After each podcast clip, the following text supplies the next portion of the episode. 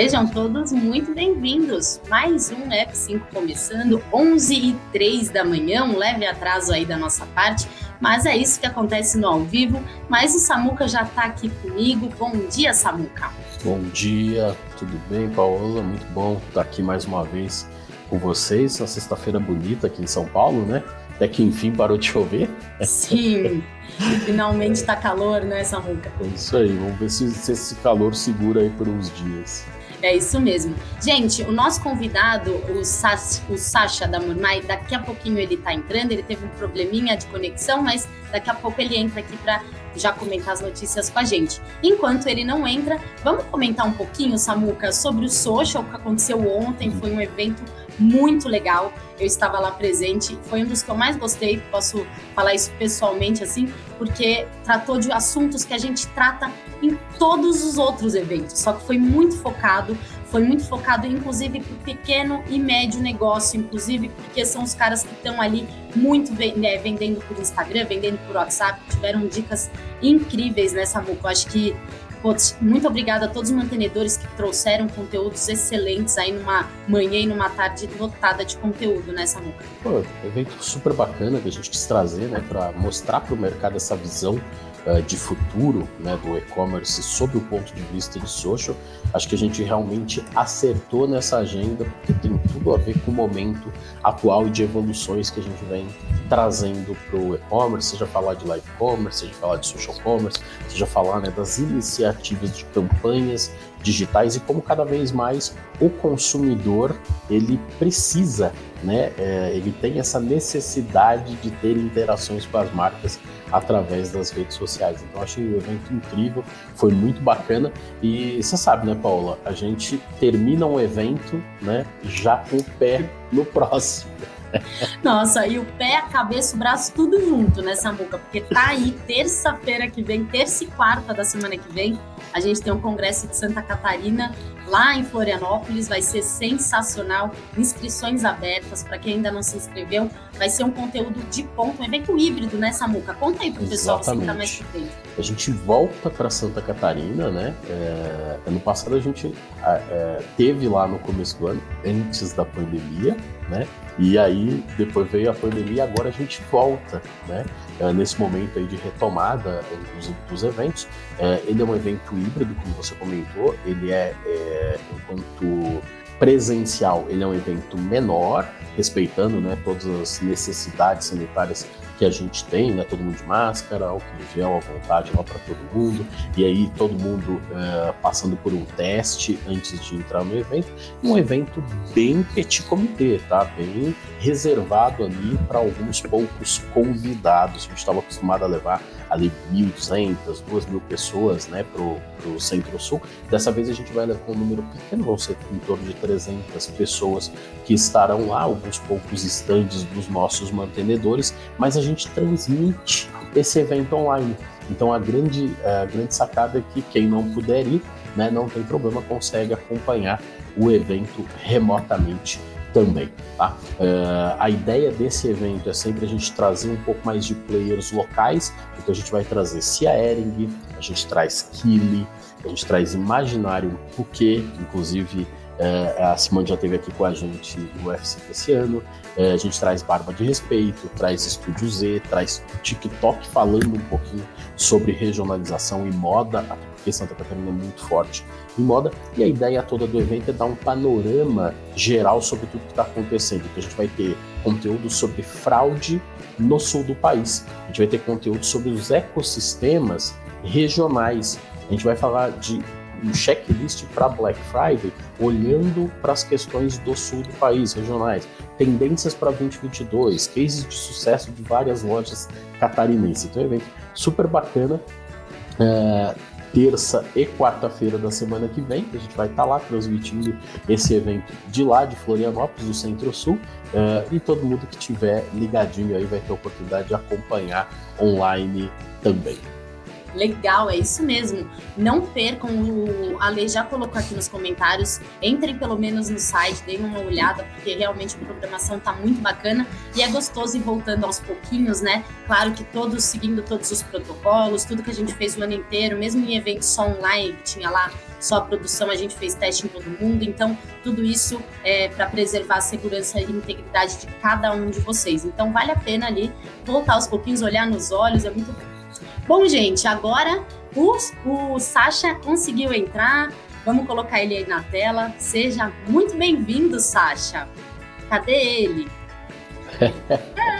ainda Cadê não, ele? ainda não está pronto. Ainda não? Não está pronto, pessoal. tudo bem. Vamos, vamos seguir então. Samuca, Bora. mas. Ah, ah lá, ô Sasha, tudo bem? Tudo bem, pessoal. Eu peço desculpas é, realmente é, é um imprevisto técnico que eu teve aqui, mas tudo bem. Bom dia. Não tem problema nenhum, isso acontece. A gente fala muito que o ao vivo é assim mesmo, a gente depende de conexão, de tecnologia e às vezes deixa na mão mesmo. Mas deu super tempo, a gente não começou ainda a comentar das notícias, estávamos esperando por você. Seja muito bem-vindo, viu? Bom, muito obrigado a vocês pelo convite, mais uma vez, é uma honra estar aqui nesse bate-papo junto ao Samuel e junto ao pessoal do E-Commerce Brasil. Legal. Muito legal o fundo da sua tela, viu? Inclusive, acho que representa muito bem aí o que a Mormai vai dar. Dá até uma invejinha de você tá tão perto aí do surf e a gente tá tão longe nessa música. Pois é, mas não é montagem, tá? É minha sala mesmo. É sala, não, é. muito legal, muito legal. Parabéns, sensacional. Tá aí bem... a gente já abre, a gente já abre com Aloha, né? É isso mesmo. Bem-vindo, bem-vindo, Sasha. Obrigado aí por ter aceito Obrigado, o convite, Samuel. né? Fazia muito tempo que eu não via o Sasha. Mentira, semana passada a gente estava junto lá em Maringá. Quase que toda semana a gente tem alguma coisa aí junto e é muito pois bom é. te receber novamente aqui no. Semana que vem estamos juntos de novo, né? Em Floripa. Sim. Floripa. Ai, que legal. O Sasha vai estar tá lá. Você vai estar tá lá presencialmente, Sasha? Eu vou, claro, tenho uma equipe Opa. inteira que imagina. Voltamos aos, voltamos aos eventos presenciais, né? Isso aí, devagarinho. Nossa, muito bom. Devagar e sempre estamos caminhando. É isso aí. É, bom, nesse vamos mundo, falar disso. Nesse mundo omni, né? Nesse mundo Boa. omni, exatamente. Vamos falar muito disso ainda hoje. Vamos começar falando então da nossa primeira notícia, gente. É, as PMEs estimulam, estimam né, aumentar mais de 25% do seu faturamento na Black Friday. Bom, pensando que ano passado, né, muitas P, é, PMEs entraram no e-commerce como uma saída, né, como um refúgio ali da pandemia, realmente espera-se, né, Sasha, que esse ano é, eles estejam mais preparados para conseguir realmente superar ali as expectativas na Black Friday, que é um grande evento, né, online, é muito mais online do que físico aqui no Brasil, né? Sim, é, de fato, é, assim, eu posso te passar a nossa experiência né, como, como marca, né? A nossa experiência como marca, o, o, Black Friday, né, ele é uma experiência omni, né? Porque a gente, apesar de se promover né, bastante é, na internet, as ofertas elas são as mesmas, tanto no varejo físico como no online. É, para as marcas né, que já nasceram digitais, né, as empresas né, que já nasceram digitais, claro, é a maior oportunidade de se promover no mercado e é, entregar né, produto no mercado. O que eu sempre, é, lendo assim, matérias sobre Black Friday né, e estimativa de faturamento, é, nós, com uma certa maturidade de vendas na internet, né, a gente chega nessa conclusão de faturamento não é lucro, né? Então, sempre quando uma marca né, tenta promover produtos de forma super agressiva né, e com promoções muito agressivas, é, realmente é, o, o, vai ter um crescimento de consumo, porque tem mais usuários de internet, tem mais loja ofertando seus produtos, tá? E o, o que, que eu passo né, para essas lojas, né? É, realmente qual é o propósito e os produtos que você vai promover no Black Friday, porque Caso contrário, você entra num looping de, de promoção, desconto, né? É, onde o teu único diferencial e atrativo, a tua loja, né, ela é enxergada mais como uma loja de descontos. Mas sim, né, vai ser um show de Black Friday, né? Esse ano o crescimento vai ser absurdo. A diferença da matéria, né? A gente estima 15% de, de, de crescimento, né? A gente não, não, a gente já teve um crescimento muito grande nos últimos três anos, né, na internet. Então a gente não estima né, um crescimento vai de 25% a mais nas nossas vendas, mas a gente está esperando aí uma meta nossa de 15% de crescimento. Perfeito. De um, de, um, de um crescimento de vendas sustentável, né? A gente promover produtos que de fato é, tem um giro é, que, que, vamos falar assim, o que, que a gente faz né, no Black Friday, né? É muito importante identificar quais são os produtos que estão fora desse lifetime, né, que já estão um bom tempo no estoque, no nosso caso estão mais de 60 dias no estoque. A gente não promove no Black Friday lançamento, não promove best-sellers, né? É, então esse é o cuidado que a gente tem para que a operação, mesmo sendo uma data de varejo, ela seja uma data de varejo sustentável, né? Que não seja uma data de, de queimação de preço, né? Então esse é o cuidado que a, a marca Mormai tem e continua comemorando Black Friday, mas sempre é, levando em consideração de que tem o custo do frete, o custo do desconto, e numa operação Omni, é, ela é um pouco mais delicada, né? Não, com certeza. É legal você passar essa visão é, de uma empresa do tamanho da Mormai, né, Sasha? Porque realmente é um, é um bom exemplo a ser seguido. E aí a gente está a, a gente tá falando também, a maioria das empresas que estão no e-commerce hoje são PMS, são os pequenos, né, os entrantes. Inclusive, 71% dessas pessoas que participaram dessa pesquisa têm a loja delas há só dois anos, no máximo dois anos. Então, é tudo muito novo, né, Samuca? Ano passado a gente já teve uma Black Friday surpreendente, com números ali, foi a Black Friday mais digital da história, né? Mas esse ano eu acredito que realmente seja superada essa expectativa, porque além das pessoas estarem mais adaptadas com o mundo virtual de compras de qualquer categoria que seja, as empresas também estão mais estruturadas também, né? De entrega, de antecipação.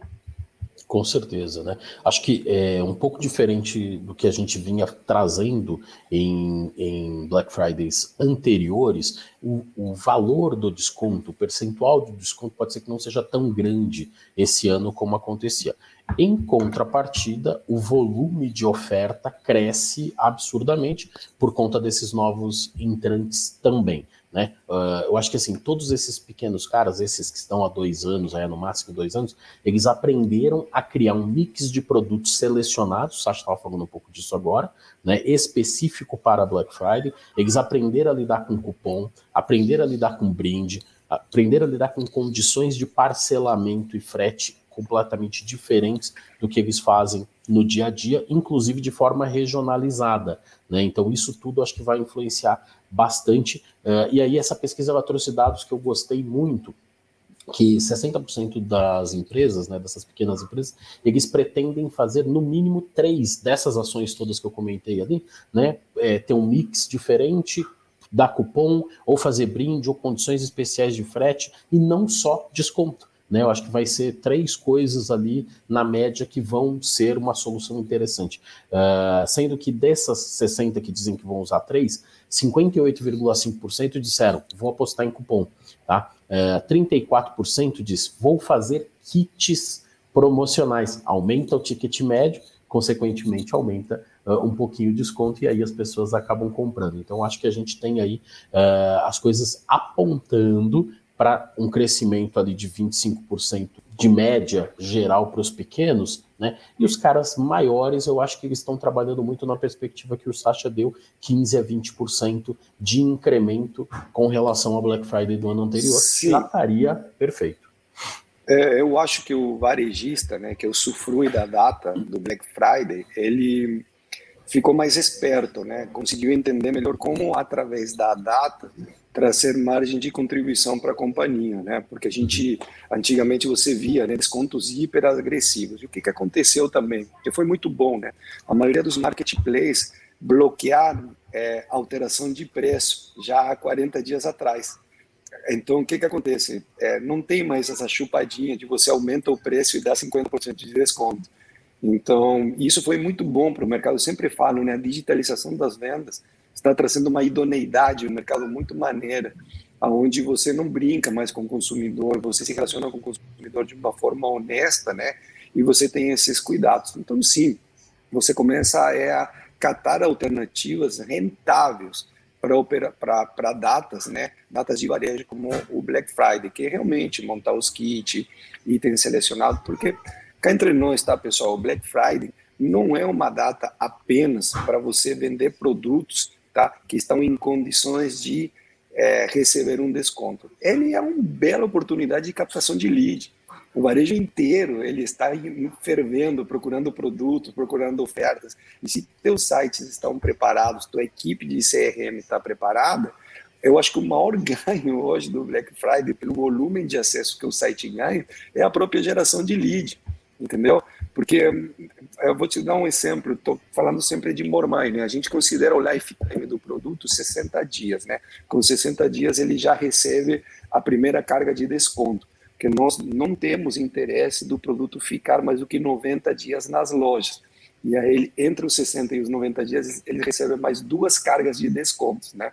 Só que a gente tem um limite de desconto, a gente não tem como também é, é, dar de graça o produto, porque o franqueado, ele precisa pagar as contas, né? O franqueado precisa pagar o shopping, precisa pagar é, funcionário, precisa, não é uma loja de, de uma, uma loja pequena, entendeu? E aquelas lojas pequenas precisam pensar assim, porque em algum momento elas se tornarão grandes lojas, entendeu? Então, é, essa, essa é a realidade e a filosofia, né? Como é que você fica um varejista mais esperto, aproveitando dessas datas que são maravilhosas, mas não entender que o ganho é apenas a venda do produto. Tem uma bela de uma captação de lead que logo será aproveitada, inclusive em produtos lançamentos em produtos lançamentos, em produtos é, que não necessariamente precisam receber uma carga de desconto. É isso mesmo. Inclusive, se você não fizer um planejamento desse jeito que você está falando, é, de pensar no tempo de, de, duração de um produto, tanto que você quer, consegue manter ele dentro de um estoque. Claro que a gente está falando de um amor mais gigante e de pessoas pequenas, mas isso tudo deve ser levado em consideração nessa muca mesmo porque as pessoas não podem fazer tudo achando que vai, é, vão trazer leads, mas acabam trazendo prejuízo para a marca. Então, tudo isso é muito importante, mesmo porque a taxa de mortalidade das empresas, isso segundo o Sebrae, tá, gente, é de 29% dos pequenos. Então, se você não, não se estruturar, você entra nessa porcentagem, né? Pois é. E eu sempre é... falo, né? O pequeno, o pequeno que falece é, cedo é porque não pensou grande. Então, se tu vai abrir uma empresa, tu vai abrir uma operação, é bom que você consiga entender sobre margem de contribuição, margem de contribuição bruta, margem de contribuição líquida, lifetime, tempo de vida do teu produto, quais são as cargas de desconto, né, que esse produto consiga absorver, em que momento, né? Porque Samuel sabe muito bem, ele vai entrar agora no mérito, né, que é, o prejuízo causado por uma má venda, né, ele, você precisa, às vezes, vender três, três itens da mesma referência para poder só pagar o prejuízo de uma única venda. Então, é importante que as pequenas, se for se, o caso de passar esse conselho né, para as pequenas e médias empresas, é, já pensem grande, né, pensem em é. resultado. Eu, eu, acho que a grande questão nessa, acho, antigamente, né, eu penso 20 anos atrás, né, uh, as pequenas não tinham tanto acesso a conhecimento como tem hoje. Né? Hoje, hoje, às vezes eu acho que rola uma preguiça do pequeno, tá certo? De se instruir, de correr atrás, de, né? E, tem acesso a tudo, cara. A gente a, praticamente entrega tudo de mão beijada para os caras e muitos deles não querem realmente, não vão atrás e aí acabam morrendo mesmo, fica pelo caminho. Agora, é, é bem interessante essa reflexão, porque assim, uh, algumas pequenas ações mudam tudo. Por exemplo, eu sempre aconselhei a empresa, independente do tamanho, que no momento antes de você lançar o produto, saindo da Black Friday agora, estou falando de lançamento de produto. No momento de você lançar o produto, você já deveria saber o preço de lançamento, o preço de estabilização e o preço de promoção desse produto. Você já deveria definir isso no momento que, talvez antes de comprar antes de você comprar a mercadoria e pôr no estoque, você deveria ter essa definição dos preços durante o ciclo de vida do teu produto. O cara não faz isso. Super né? importante. E aí, super. por não fazer isso, né, ele compra o produto quando o produto está dentro do estoque, que ele já está pagando o fornecedor, já assumiu o compromisso de pagar o fornecedor, aí ele vai pensar por quanto vai vender, aí quando ele faz a conta, ele olha para o mercado e ele descobre que ele não consegue vender pelo preço que o concorrente está vendendo. Aí ele quer chorar Cara, tá completamente errado. A gestão tá errada. Você deveria definir os preços de venda do nascimento do produto, do ponto de equilíbrio do produto e do falecimento do produto, porque esse ciclo de vida é natural, na moda mais ainda. Né? O produto ele tem uma curva em que um determinado momento você vai ter que fazer promoção e liquidação. Você deveria saber desses três preços antes de com... Desculpa, de comprar e pôr no estoque. Se conseguir fazer isso, isso é relativamente fácil de fazer hoje, é, tem muito mais saúde financeira e tem muito mais chance de prosperar. O que o Sasha está chamando né, de pensar grande, no meu ponto de vista, é isso. Eu quero saber o que está acontecendo dentro do negócio dele, sabe? É o mínimo necessário para que realmente ele tenha uh, resultados importantes. A mesma coisa que eu falo sempre sobre essa coisa de comprar ads. Né? O cara está gastando dinheiro com Google e Facebook e isso não está conversando com o departamento de compras da empresa dele. Ele não sabe se para a campanha que ele está fazendo, se ele vai ter aquele produto na data certa. Então, essas coisas estarem descasadas são um problema bem comum nos pequenos negócios e que não tem nenhum esforço estratosférico para se resolver. Basta o cara querer estudar e aprender um pouquinho. É Você quer ver uma coisa mais simples? Vocês querem ver uma coisa mais simples? O pessoal não considera inflação.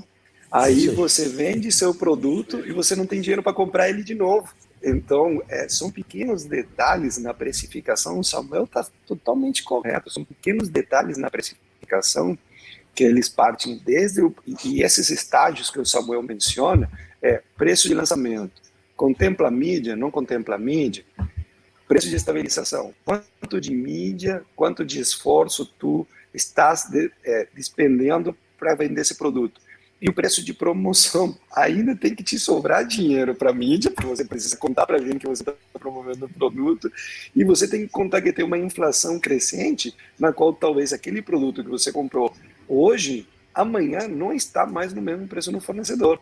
Então, só agregando aí a, a, aos conceitos Legal. que o Samuel traz. Não, perfeito. Agora, só para a gente fechar essa notícia, além de informação, que foi o que o Samuel falou, que até o e-commerce Brasil faz questão de dar para todas as PMS, é, o tanto de ferramentas que surgiram e que existem hoje para ajudar em precificação, para conseguir calcular isso tudo que vocês estão falando de uma maneira mais fácil, isso tudo já existe. Então, é claro, tem que ter ali uma, um caixa para investir nessas tecnologias, mas sabendo que o resultado vai ser melhor do que, de repente, a falência do seu negócio, né? Em um período, claro. um período de tempo.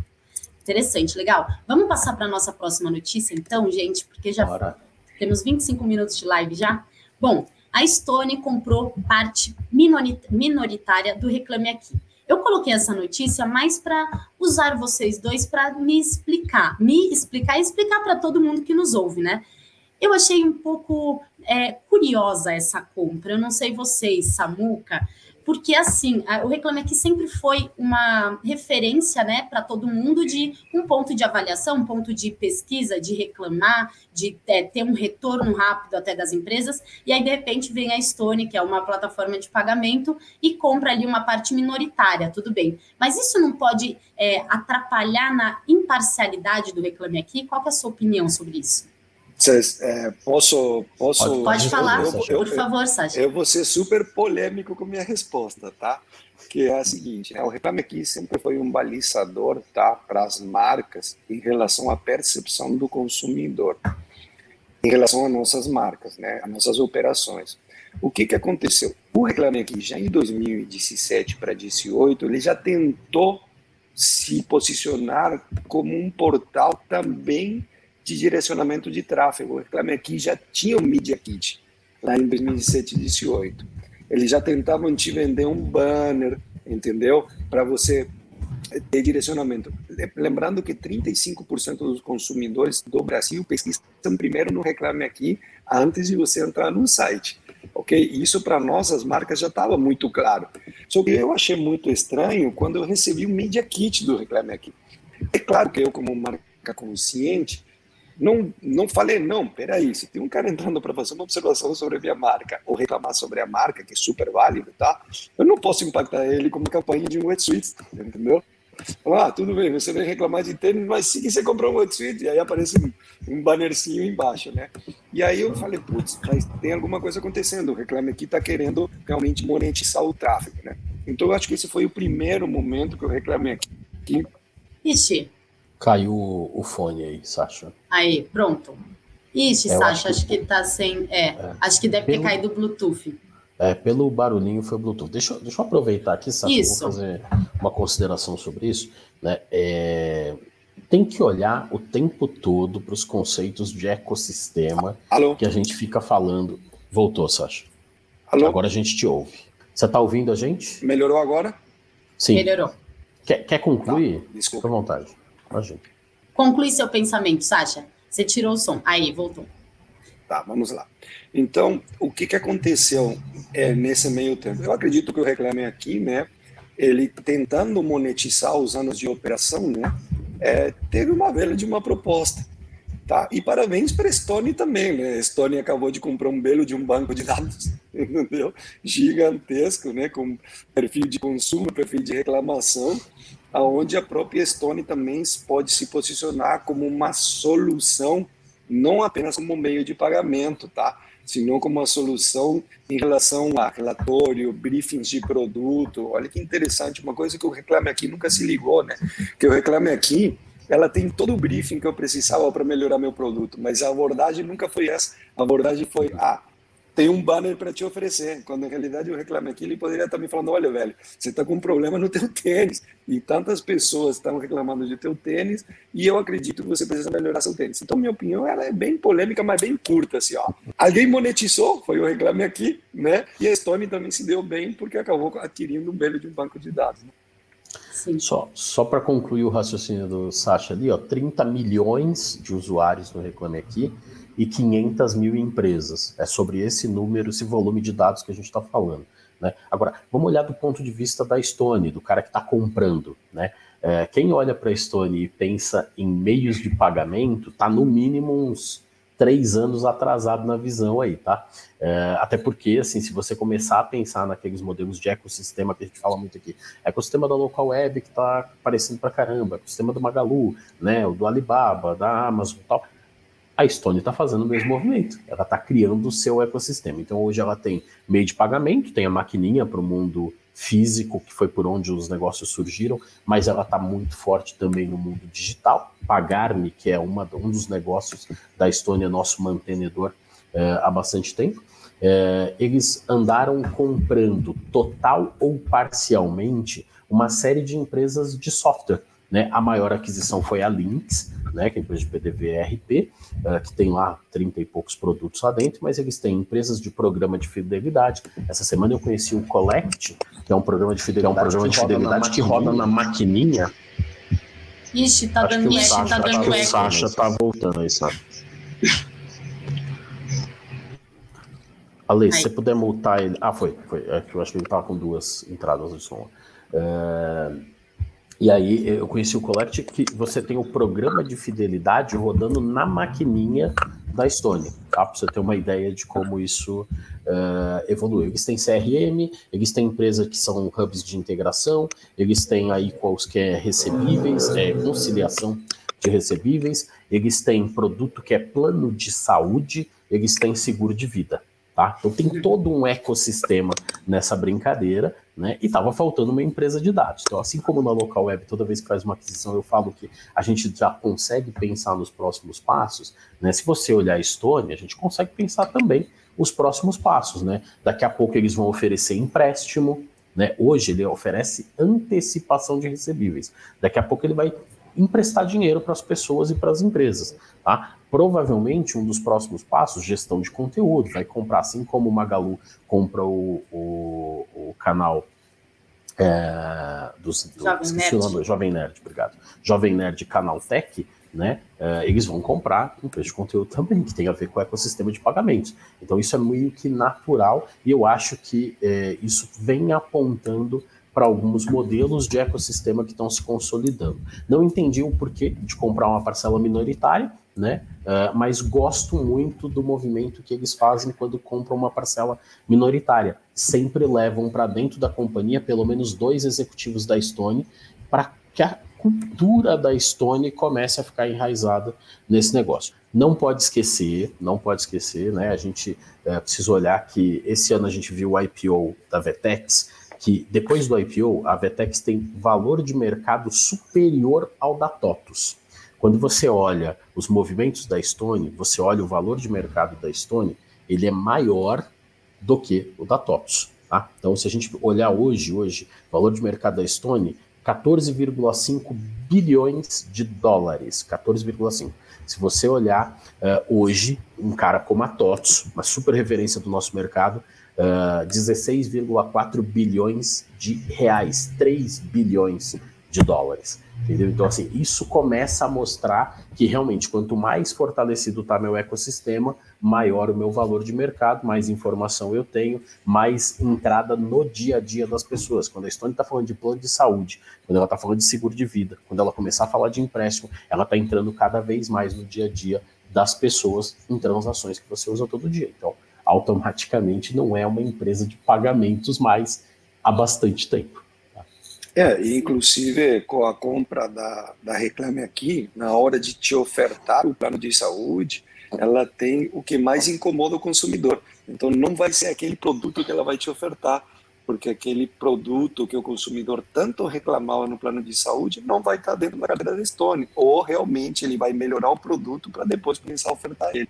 Então foi uma foi uma bela de uma sacada da Stone, né, para ver para a Stone e para o Reclame Aqui entrou um dinheirinho no caixa. É, e depois que mudou a presidência, né, por conta da fatalidade com o Maurício, é, a uhum. gente sentiu realmente essa mudança, né, Samuca, de, de, do Reclame Aqui tá mais aberto para essas aquisições. Foi um ano de muita aquisição e é, de todas as empresas, até a Júlia comentou, todo F5 rola uma notícia de aquisição. Realmente a gente, ou de parceria ou aquisição, eu acho que o ecossistema está cada vez mais fortalecido de mãos dadas, bem bacana isso. E, e, eu tenho uma opinião sobre o Reclame Aqui. O Reclame Aqui não precisaria existir se as pessoas conseguissem resolver os seus problemas diretamente pelo site das empresas. Mas eu, eu tenho a percepção de que no, quando você entra no Reclame Aqui, a resposta é infinitamente mais rápida do que se você mandar diretamente ali no saque das empresas. Fica aí até um alerta para melhorar isso, porque se chega no Reclame Aqui já é estressante e aí a pessoa já já queima às vezes o filme, e aí você tem alguém lá para responder no Reclame, que é melhor ter alguém para resolver dentro da sua plataforma, né, para não precisar chegar lá. Mas que bom que temos um Reclame Aqui aí na nossa vida. Adoro. Legal, eu, eu gente. Adoro, eu adoro também. Nós somos, ó, em realidade, nosso score lá dentro é ótimo, né? Porque a gente entendeu há muito tempo, né? Imagina, se 35% das pessoas pesquisam primeiro no Reclame Aqui, é claro que você. E, e, e se o xerife né, relacionamento entre as empresas tá, e, e, o consumidor ele consiga deixar isso na cara, né, numa interface, que é a interface do Reclame Aqui, eu acho isso ótimo, cara, eu acho maravilhoso. É, as empresas ficaram muito ligadas né, é, em relação a PROCON, Reclame Aqui, e isso faz só crescer as empresas. Muito, muito pelo contrário do que todo mundo acha. Pô, poxa, eu reclamo aqui. Muito pelo contrário, cara, são geniais. São os caras que fazem a tua empresa evoluir. Só, só complementando aqui para finalizar essa matéria, tem que lembrar também que o Reclame Aqui comprou a Hugme há um tempo atrás, uma plataforma de atendimento, de saque. Então eu não tenho só informações de reclamação, eu tenho também informação sobre muitos negócios aí é, que usam a Hugme para atendimento, para chat, para conversação, para interação com a empresa. E eles compraram também a Trustvox, empresa de reviews, de avaliações. Então, uh, quem a Stone comprando essa parcela e tem acesso também a outras informações que são bem relevantes. A de reviews, por exemplo, da Trustbox é uma ferramenta fantástica uh, que a Tati criou lá atrás, foi inclusive mantenedora, patrocinadora de fórum, uh, teve sempre muito próximo da gente antes da venda ali para o Reclame Aqui. E, e, de verdade, é, é um conglomerado de informações sobre reclamações, disputas, sobre atendimento e também sobre reviews, avaliações. Isso é bem importante para qualquer um que tem interesse em comprar esses dados, né? Ter acesso a esses dados é bem bacana. Então acho que vale a pena citar aí tem, também essa tem frente. Um pessoal que, tem um pessoal que fez uma pergunta ali no chat, né? Que gostaria de imaginar qual seria o propósito do Reclame Aqui daqui por diante. Eu acho que agora que o propósito vai ficar claro, porque como ela não vai precisar de dinheiro, entendeu? Para ter que mudar, se fantasia de alguma coisa vendendo banners ou vendendo tráfego, agora que o Reclame Aqui ele fica firme entendeu? Agora que realmente ela vai cumprir o seu propósito de uma interface entre o consumidor e as marcas. Caso contrário, corria o perigo. Imagina, o patrocinador do Reclame Aqui, qual ia ser a, a, a percepção do consumidor de falando, pô, tô entrando, tô, tô, tô entrando lá para reclamar, mas eu tenho um banner da marca me oferecendo é, um tênis, né, um wetsuit. Uhum. Então eu acho que eu acho que respondendo uma pergunta ali no chat, vai ficar sendo o Reclame Aqui, entendeu? Agora que o propósito dela fica mais claro, por quê? Porque ela vai ter mais tranquilidade financeira para poder continuar desenvolvendo um ótimo trabalho que ele já desenvolve. É, não é interessante para eles mudarem um modelo que já está super é, na vida das pessoas, a gente já usa para review, usa justamente para pesquisar a, a, é, a, o que, que aquela empresa traz de bom e o, o, que já trouxe de ruim, enfim. Então, eu acho que não pode mudar realmente a essência do Reclame Aqui, mas eu acho que a ideia realmente nunca foi essa. Então, mantemos aí usando o Reclame Aqui para nossas pesquisas. Legal. Bom, vamos lá então, gente. Vamos falar agora. Aí, carros, Mercado Livre e a OLX se uniram para uma prevenção de fraudes. Então, semana passada, é, eles fizeram a semana antifraude, as três empresas, e eu achei isso muito, muito interessante, justamente porque a gente fala muito aqui, né? Já falei até isso hoje, de parceria, de união, e nesse caso é, é algo para o setor inteiro, tanto para os consumidores quanto para os sellers. Eu acho que é um problema geral que a gente tem vivido de fraude, de golpes, e eu achei muito interessante nessa muca essa junção, principalmente de é, OLX que a gente fala tanto, né, que está ali muito envolvida com, querendo ou não, com muitas fraudes. Mercado Livre, que é muito grande, tem muita gente entrando, que também passou por alguns períodos de é, pessoas, é, consumidores sendo levados para outras plataformas para concluir uma compra, sei lá, pelo WhatsApp e não vincular o Mercado Livre, mas automaticamente era vinculado porque a pessoa saiu de lá, enfim. Então, tivemos muitos problemas novos por conta da pandemia e é muito importante mesmo essa união, né? É, é, só corrigindo, né, pô, não é que o LX está envolvido em fraude, só corrigir isso. Na verdade, as pessoas usam o LX Exatamente. né, para cometer é, fraudes, porque de certa forma lá é mais simples. Né? Agora, o que é parte importante dessa, dessa conversa toda, eu acho muito importante, é a segunda ou terceira notícia esse ano que a gente fala da, das empresas se mobilizando uh, na prevenção à fraude. Isso, isso, é um passo muito importante. Lá atrás, uh, o Sacha, na sequência, conta um pouquinho lá de como é que ele teve que lidar no Mercado Livre com produto falsificado, por exemplo. Né? Mas olha que interessante, o mercado está olhando para isso isso com um pouco mais de seriedade, isso é bom. Agora, se por um lado a gente tem gigantes, aí carros é do Itaú, né? Assim, a gente tem empresas gigantes se mobilizando para isso, eles fizeram uma pesquisa para perguntar para os consumidores e quem que é o cara que mais faz bobagem dentro desse circuito? O consumidor, que acha é que vai levar vantagem. O cara acha que é vai tirar a transação lá de dentro e quer levar vantagem. O problema do brasileiro é querer levar vantagem. Ah, dá para comprar mais barato? Dá para ganhar um cupom? Dá para fazer não sei o quê? E, e essa, vontade de, de anseio que o cara tem, entendeu? De tudo tem que ser melhor para mim, mas ele sai de dentro da plataforma. Olha as respostas, as perguntas que os caras fizeram.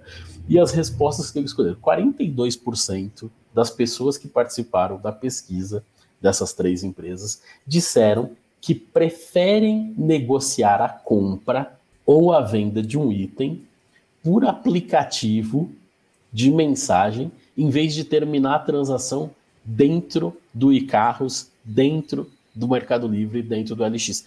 Tá pedindo para tomar na cabeça. Ah, porque eu não quero pagar a comissão do cara, então vou dar um bypass no, no iCarros, vou dar um bypass. No... E é essa ansiedade em tomar vantagem que faz com que o consumidor se prejudique. Então, a culpa é sua mesmo. Entendeu? A culpa é minha mesmo, não é nossa a culpa de querer tomar vantagem. 41,6% dos respondentes afirmam que se sentem confortáveis em compartilhar o número do telefone.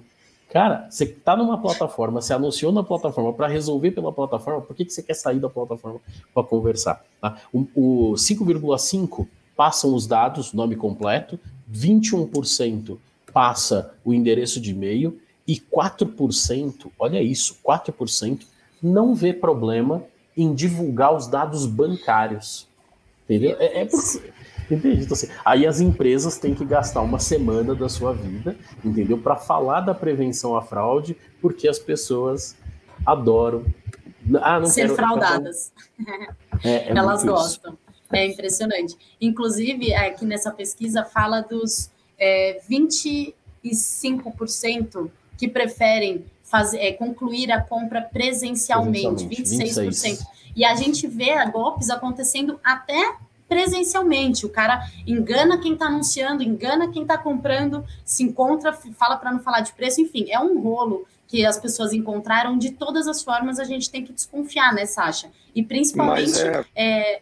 É, é, é, o consumidor, gente. Vamos lá.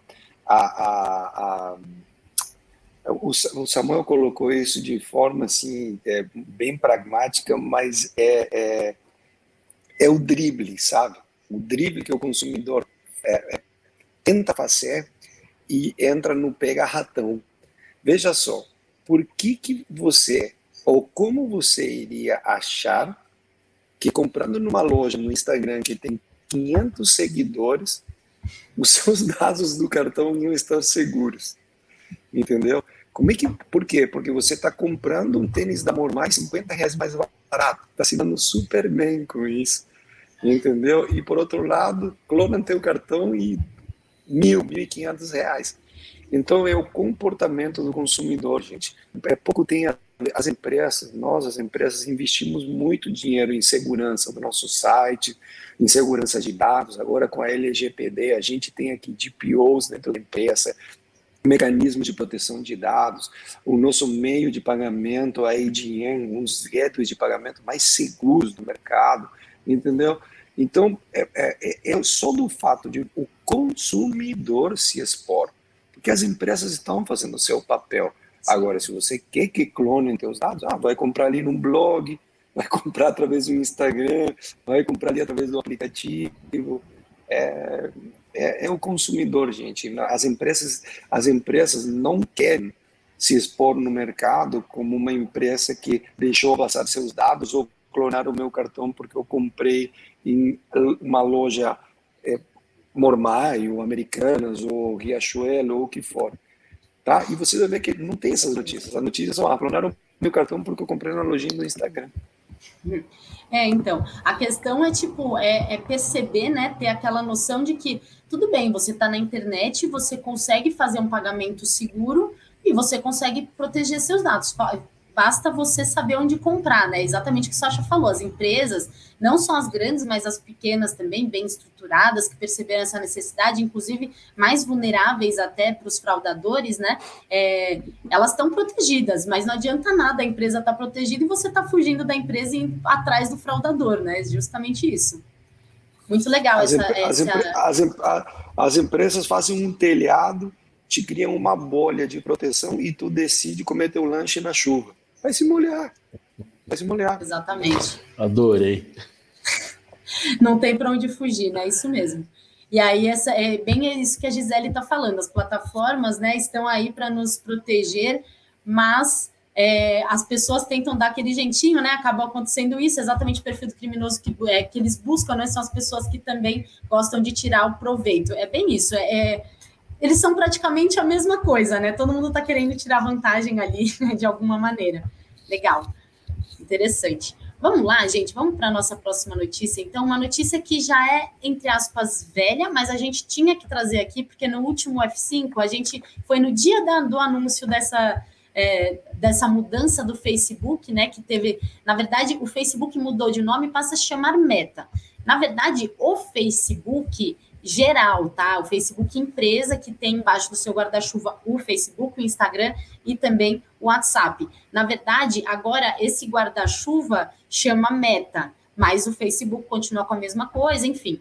É, só que eu achei interessante, Samuca, que a gente a gente pesquisou, né? A gente bateu um papo com a equipe é que a ideia é transformar, né, isso tudo numa é, metaface que chama, né? Como se fosse uma coisa meio uma cidade virtual que as pessoas se encontram, cada um num mundo lúdico ali, fazendo contatos, networking, vendas, é, conversando, divulgando, mas é, num mundo virtual. É isso, né, Samuca? A ideia é essa, né? O, o storytelling é bem bonitinho. Aí vai falar de metaverso, vai falar de um monte de coisa para falar. Basicamente, o que está acontecendo é o seguinte: toda empresa, em algum momento, precisa passar por rebrand. Simples assim. Todo mundo, né? O, o, Itaú vai fazer isso, o Bradesco vai colocar uma árvorezinha lá, a Mormai vai passar por rebrand. Todo mundo vai passar Não, por eu te, rebrand. Eu te mostro aqui por quantas logomarcas a gente já vem até lá. Tá vendo ali atrás? Ó. Entendeu? Então, Olá. assim, todo mundo vai passar por isso e chegou a hora do Facebook passar. Então, daí, né, é, falar é, contar um storytelling de um negócio super bacana. Tal. No final das contas, está pintando a parede que era verde, que estão pintando de amarelo. Né? É, acho que, que é, é, muito o propósito de que, cara, tem, tem um momento em que a gente precisa mostrar para o mercado né, que a gente tem planos futuros que são grandes, que a gente chacoalhou o nosso negócio, e isso é importante para a Bolsa de Valores, para o acionista, né, para o mercado de forma geral. É, se a gente vinha falando muito que o Facebook, enquanto plataforma, era um negócio que, poxa, será que as pessoas vão continuar lá ou não? Essa chacoalhada fez com que eles ficassem em evidência aí é, nessa última semana. Isso aconteceu em 2015 com o Google. O Google anunciou que a controladora passaria a se chamar Alphabet. E debaixo da Alphabet a gente teria o Google e todos os outros serviços. Esses que a gente está acostumado no dia a dia, o Drive, o Gmail, o YouTube, né, o Android, é, o Chrome, tudo isso está empacotado hoje embaixo da Alphabet, a controladora, né, dessa holding que controla todas essas empresas. E nesse passo o Google foi lá e fez um negócio interessante que foi abrir a possibilidade de novos interesses. Biologia, ciência da vida, medicamento, é, carro autônomo. Eles aproveitaram esse momento para trazer uma gama de novas coisas, produtos. Algumas dessas coisas vingaram, se a gente olhar, 2006 né, anos passados, algumas vingaram, outras não, mas é um momento de transição. Vai acontecer exatamente a mesma coisa com, com uh, Facebook, né? Está criando uma holding com nome diferente, os produtos estão aqui embaixo, por exemplo, Libra, aquela história da criptomoeda, lá da moeda digital uh, do Facebook, foi uma coisa que a gente ficou assim, vai, não vai, vai acontecer, Sim. não vai. É, WhatsApp Pay é só em experimento, vai acontecer, né? Então, assim, eles vão colocar mais coisas, aproveitam esse rebrand, faz com que a marca seja ainda mais valorizada, porque o cara vai lá e incha com uma série de coisas. Não precisa ir muito longe. A gente viu a Via Varejo ficando velha, né? E aí troca toda a gestão. Uh, primeira mudança, ó, o Baianinho, que a gente conheceu da Casas Bahia, ele tem que sofrer um rebrand, tem que ficar um cara mais antenado para o momento atual. Continuou Casas Bahia, mas o Baianinho é diferente, ele é mais atual. Uh, o ponto frio virou ponto, né? Uh, havia varejo virou via, né? Isso é natural dos negócios. Então, acho que assim, uh, gerou talvez mais polêmica por conta da história do metaverso, né? Que eles querem criar um mundo paralelo que não é mais o Second Life que tentaram fazer lá atrás, que agora é, é um outro mundo, que no final é um mundo que vai precisar de caminhão, que vai precisar das pessoas plantarem na agricultura, que vai precisar é, do entregador para entregar, que vai precisar do produto. Então, assim, é, é, é, a, é, a, ideia, a ideia da gente apontar para um futuro que valorize o nosso próprio negócio nesse rebrand. É isso mesmo. Eu tenho, eu tenho Samuel, eu tenho assim, ó, eu fiz um, um, uma leitura em relação justamente comparando com o Google, né, e o Alphabet, que o Facebook ele é uma rede social, né? Então a chance dela comercializar produtos e serviços que não seja apenas mídia ela é muito maior, tá? Como ela já vem se posicionando como um super app, tá? Como ela já vem se posicionando como um super app, essa questão, independente da epistemologia, né, do, do termo meta, né, uhum. que eles querem trazer para um novo, como você falou, é um, é um, é uma nova forma de posicionar, ou não, porque o Face já está velho, né? Então, mas eu acho que tem uma coisa por trás, né? Que é realmente começar a, a que os novos consumidores não associem esse super app como apenas uma rede social, que é o Facebook, que é uma rede social de relacionamento de velhos, né? De velhos amigos, né? E aí, é, essa é a palavra, né? De velhos amigos, né? Não de velhos. E aí, trazer isso para um conceito mais meta, que é muito mais simpático com a molecada, metaverso, meta, meta um monte de coisa. Mas a única meta que eu vejo aqui é a da companhia de se valorizar mais, né? transformar isso num, num, num, num big super app né, onde você não precisa mais sair do, do, do, Facebook, e aí vem a chamada de atenção, né? Que o propósito do Face era conectar pessoas. Eu acho que o propósito do Meta é conectar pessoas ao aplicativo, não mais pessoas com pessoas, porque lá dentro do aplicativo, do Super App, você vai se alimentar, você vai pagar suas contas, você vai adquirir um plano de saúde, você vai fazer um monte de coisa. Então, isso que vai mudar da, da, na parada, né? Tu vai entrar no meta, não mais para se relacionar com pessoas, tu vai entrar no meta para consumir produtos e serviços. Ponto. Consequentemente, tu vai compartilhar com algum amigo a tua melhor compra, mas não a tua melhor experiência, a tua melhor foto, a teu melhor vídeo, o teu melhor momento, né? Então, Legal. Então, essa foi uma leitura, né, que eu fiz em relação a porque o Face está querendo. Se vocês olharem para a logomarca, vocês vão ver que ela acaba, ela acaba absorvendo as, as marcas como o Instagram, Facebook e transforma tudo isso num meme, né? É. Que é o tal de, de multi, né? Multiverso, metaverso. Então, no meu ponto de vista, eles vão querer ir para esse lado, né? Mas eles vão perder realmente o propósito de conectar pessoas, eles vão começar a te conectar com o super app. Nossa, é, muito é legal. Muito mais, nossa, é muito mais marketplace do que, isso, porque do que a nossa social. dependência é porque a nossa dependência com o Facebook ou com as redes sociais era de social media, entendeu? Era uma dependência de mostrar aquele aquele alter ego que a gente tem através de uma interface friendly, onde você a gente só mostra fotos bonitas e posta, posta textos maravilhosos. Agora não, cara. Agora é, vira uma outra coisa. Agora realmente vira um grande marketplace de produtos e serviços, aonde não é mais uma conexão de pessoas, é uma conexão da pessoa com a plataforma. Olha lá que interessante que a Dinava comentou. Acabei, ela é, ela é jornalista do E-Commerce Brasil, tá, Sasha? Então, todas as notícias que ela passar aqui é porque chegou para gente. Acabei de saber que o Facebook vai abrir lojas físicas para as pessoas experimentarem no metaverso. Olá, interessantíssimo. E é bem isso que você falou, Sasha. É, acabou esse negócio de conectar pessoas. Eu acho que já tem o Instagram fazendo isso, já tem o WhatsApp fazendo isso. O Facebook perdeu para eles. E aí, essa reinvenção aí que pode ser realmente a saída, né, para conectar todos os, os, super apps, porque hoje em dia é super app que a gente usa mesmo, né? A gente usa super app para pedir comida, para pedir, para fechar plano de saúde. Hoje em dia a gente resolve tudo e se tiver tudo ali dentro de um lugar só, vai ser bem interessante. Fala, Samuca. É, na, na, prática, né, essa coisa da gente, desse misto, né, é que ficou claro para ele que o anunciante está anunciando menos, né, está dependendo menos dele para anunciar, porque as pessoas estão indo para dentro dos principais marketplaces. A pessoa não fica lá dentro do Facebook caçando o produto, né? Então, é, o fato dele unir as duas coisas, né, e se transformar num grande marketplace, é, faz mais sentido do ponto de vista que se o anunciante não queria mais estar tá lá só pelo anúncio, agora ele vai querer estar tá lá porque as vendas vão acontecer dentro da própria plataforma, dentro do próprio Super App. É, e o mais interessante, né, enquanto o anúncio é por visualização e por clique, enquanto ele se transforma como super app, ele tem uma comissão sobre a venda. Foi uma vez cara, mais uma vez, o mercado ensinando como ganhar mais um dinheirinho.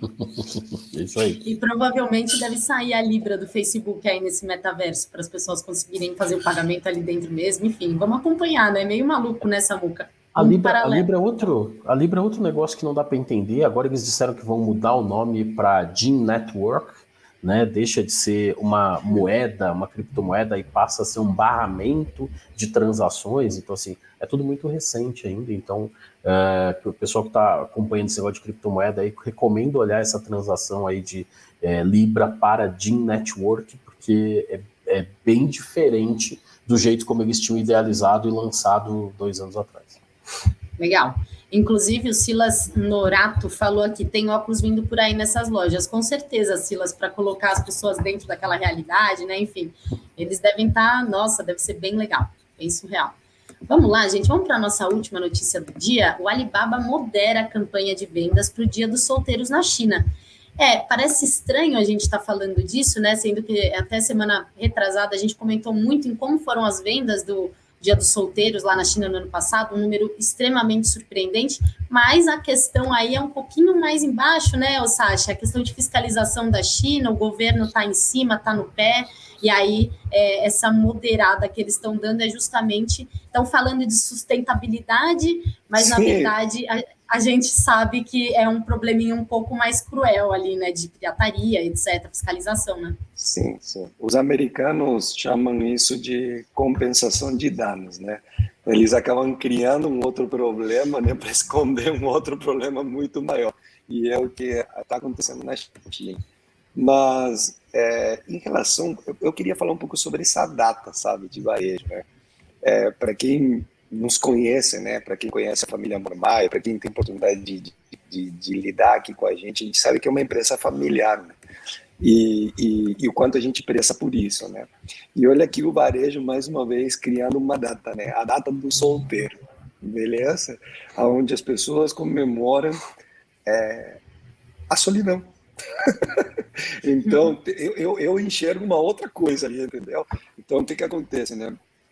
É claro que tem, e a incongruência ainda, né, de usar o, o, o, o, ESG, né, como uma data que precisa estar alinhada, né, com sustentabilidade. Há uma incongruência gigante é, em tudo isso e realmente é a China auditando, né, a China auditando, colocando travas, né, é, justamente de controles e mais uma vez de controles de dados. Mas voltando à data, que é, onde eu queria, é onde eu queria falar aqui no Brasil, né? Que aqui já pegou o Black Friday, né? O Dia do Solteiro ainda não é muito popular. E aí vem, gente, os chamados sobre as datas de varejo, né? A gente tem Dia dos Pais, Dia das Mães, Dia das Crianças, Dia dos Namorados, entendeu? Todas as datas, né, para comemorar a vida, né, para comemorar uma coisa maravilhosa que é, é, é, a oportunidade de a gente estar juntos. Ou, mesmo que você compre uma coisa para que materialmente você manifeste seu amor, mas pelo menos você se doou, né?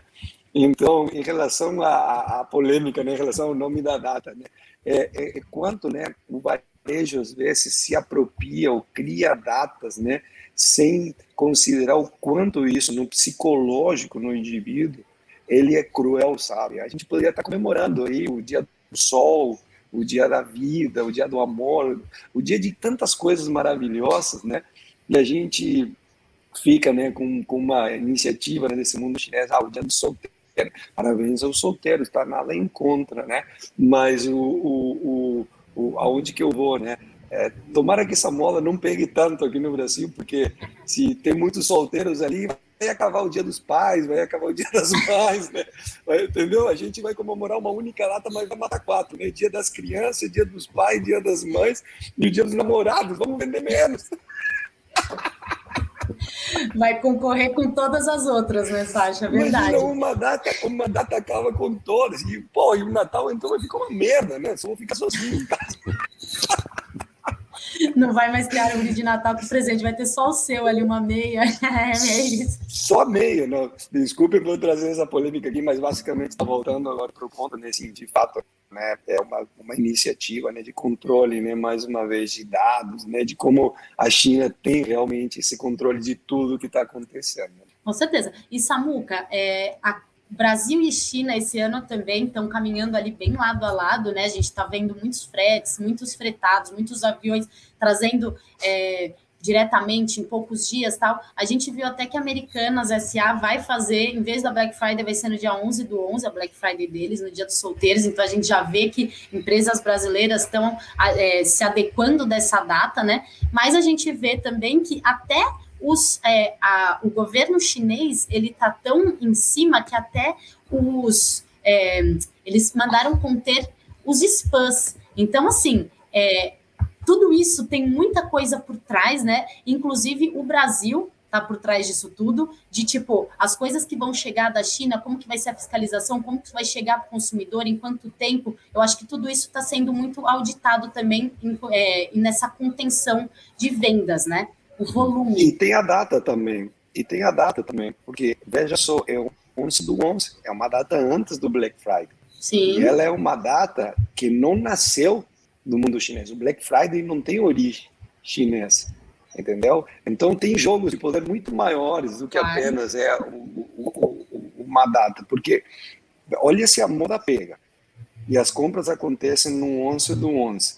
Lá fora, para receber no Brasil, aqueles 25% que a gente estava falando de crescimento de muitas lojas aqui no Brasil, não será esse 25%. Então tem um jogo muito grande que é o, é o, é o, é o, é o tempo de quando explode, que já, por sinal, o Black Friday se aproximou muito do Natal, entendeu? Então, é, é o cuidado também desse calendário de varejo. O calendário de varejo está muito agressivo, ele está muito agressivo, ele está muito predatório e, e, e, eu não sei, gente, eu não sei, assim, é, é muita data, é muito, é muito, está muito poluído, sabe? Está muito poluído. Eu costumo, eu costumo resumir isso aí que tem mais gente para comer pizza do que pedaço de pizza, entendeu? Só tem oito pedaços de pizza e a gente está querendo fazer um negócio para tanta gente. É, 11 do 11 é, tem um fator cultural muito grande, né? Há, há bastante tempo a China é, defende muito essa cultura do solteiro, né? Então acho que tem um fator cultural bem grande lá. É, antes dela ser uma data comercial, ela, ela já era uma data meio que é, exatamente em linha do que o Sasha falou, né? Se, se, por um lado eu tenho o Dia das Mães, por que, que eu não poderia, né? Se eu tenho o dia.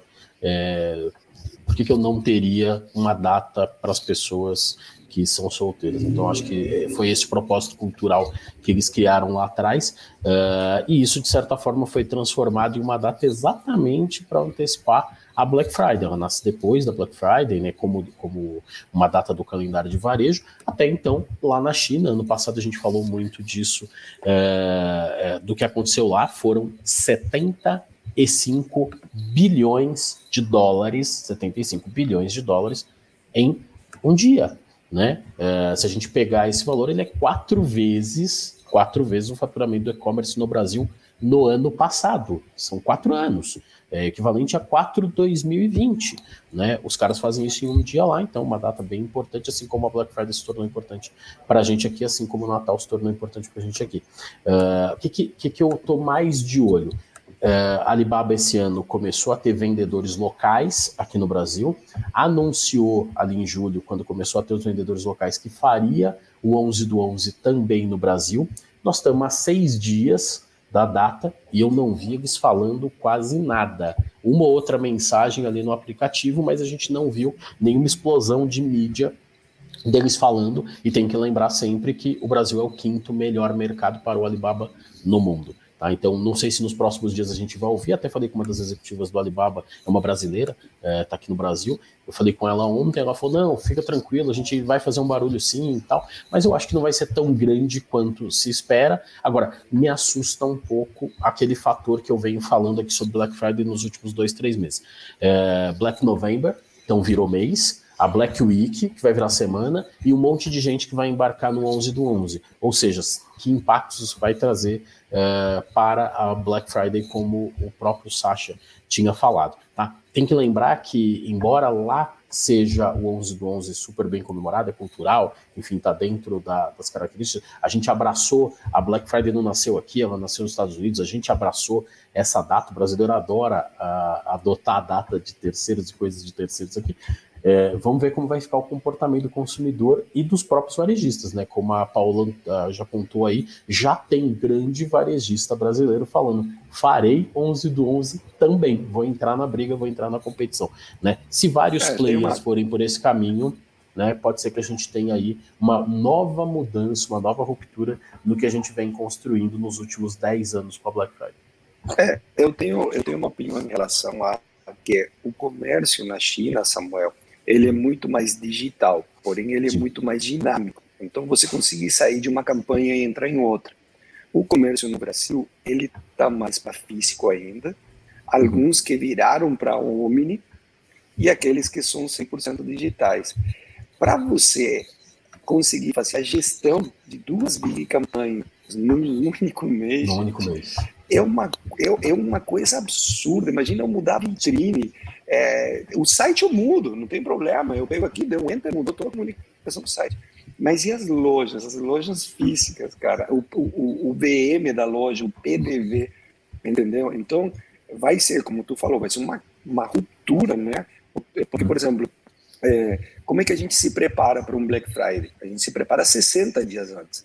Eu preciso produzir é, não só material de comunicação online, senão que eu tenho que produzir é, PDV, as ofertas, instruir os vendedores, tudo é pensado. A gente não lança mais nenhuma campanha aqui na Moi com menos de 60 dias. Se a equipe de criação e promoção não me entregou a campanha com 60 dias, eu não vou.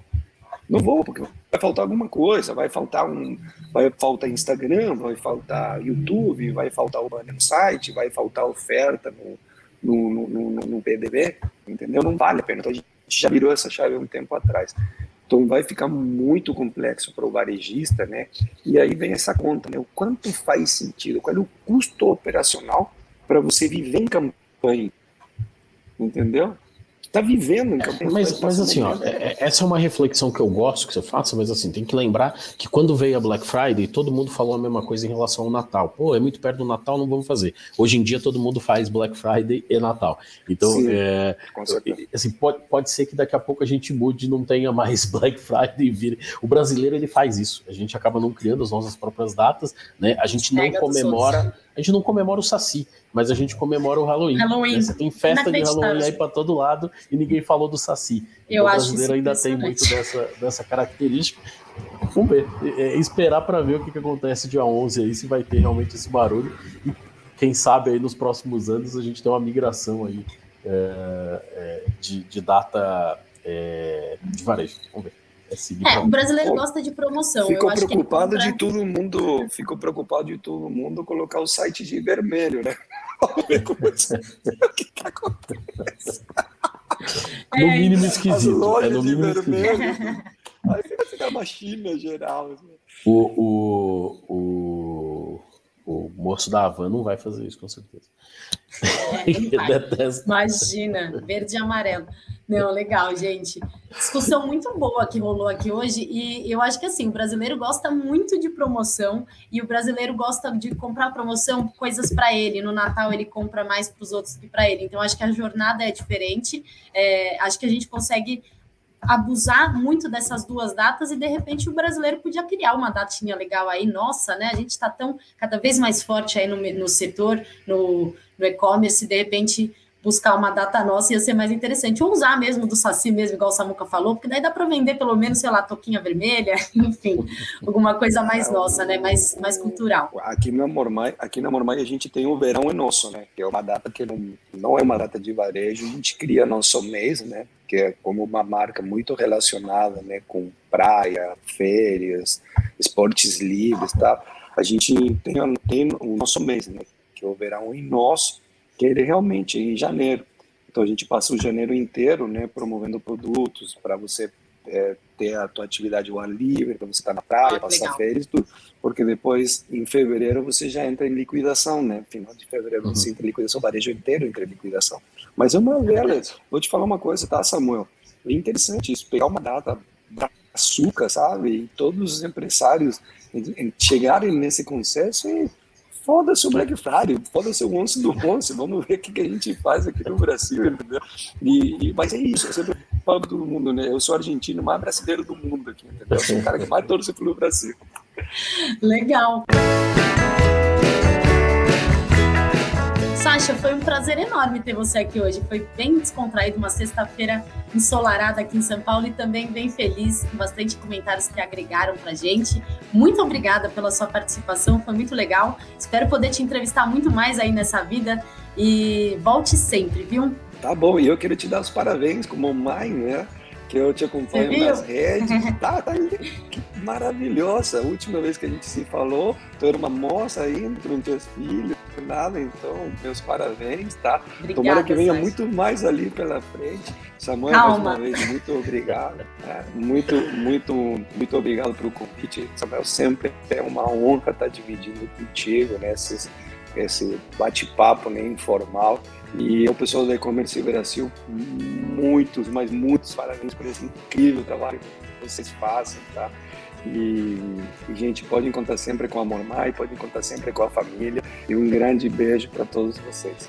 Obrigada, Sasha. Até Santa Catarina, né? Santa Catarina. Daqui a pouco estamos por aí. Obrigado, obrigado, gente. Valeu, valeu. Tchau, tchau. Prazer. Obrigada, aí, Samuca. Obrigada, pessoal. Até semana que vem. Tchau, tchau. Bom fim de semana.